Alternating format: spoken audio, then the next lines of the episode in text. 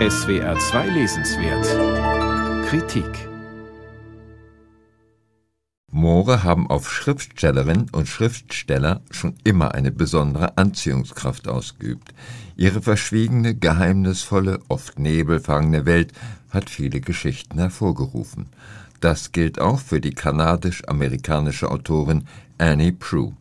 Allerdings hat die 88-Jährige ihre Begeisterung für die wundersamen Welten der Moore diesmal nicht in einen Roman gepackt, wie man das bei ihr eigentlich erwartet hätte, sondern in eine Art Sachbuch.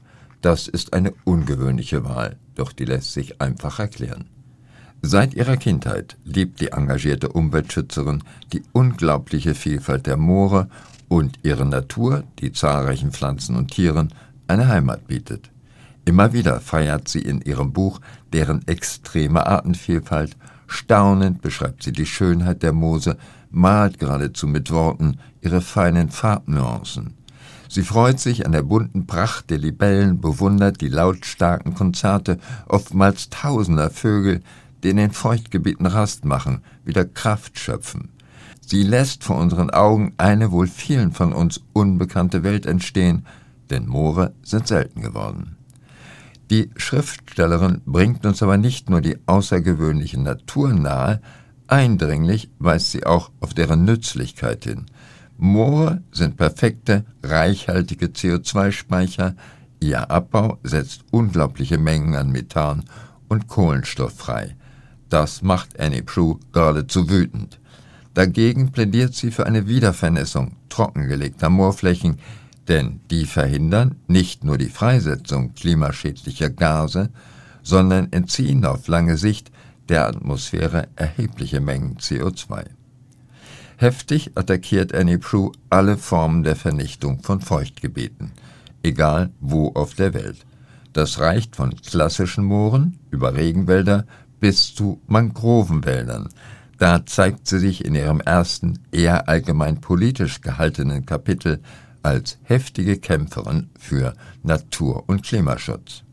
Sehr deutlich malt sie die enormen Gefahren aus, wenn durch die Erderwärmung zum Beispiel in Sibirien die Permafrostböden auftauen und riesige Mengen an Methan und CO2 freisetzen und damit den Klimawandel forcieren.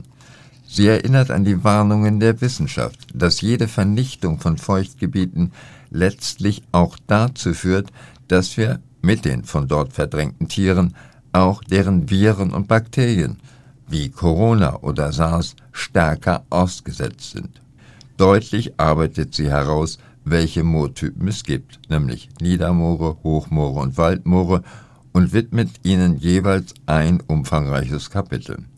Dabei mischt sie ihre biologisch exakten Beschreibungen mit historischen Berichten von früheren Naturforschern und verweist gleichzeitig auf die Erkenntnisse aktueller Umweltstudien.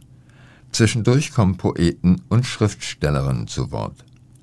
Sie verschweigt bei aller Begeisterung nicht die negativen Seiten der Moore, die Malaria, Sumpffieber oder Extremgestank durch aufsteigende Vollgase beherbergen und deswegen auch immer wieder zur Forderung nach Entwässerung beitrugen. Ausführlich spekuliert sie über die oftmals gewaltsamen Tode vieler Moorleichen. Für Archäologen sind Moore perfekte Archive. Sie bewahren Jahrtausende alte Alltagsgegenstände ebenso wie Tiere und Menschen nahezu unversehrt auf und verraten uns viel über das Leben unserer Vorfahren. Staunend folgt man Annie Proulx historischen, geografischen, biologischen und poetischen Erkundungen der Moore. Es ist eine Hymne auf eine fremde, vielgestaltige Welt. So ein Moorbuch hat es noch nie gegeben. Aus dem amerikanischen Thomas Gunkel, Luchterhand 2023, 253 Seiten, 24 Euro.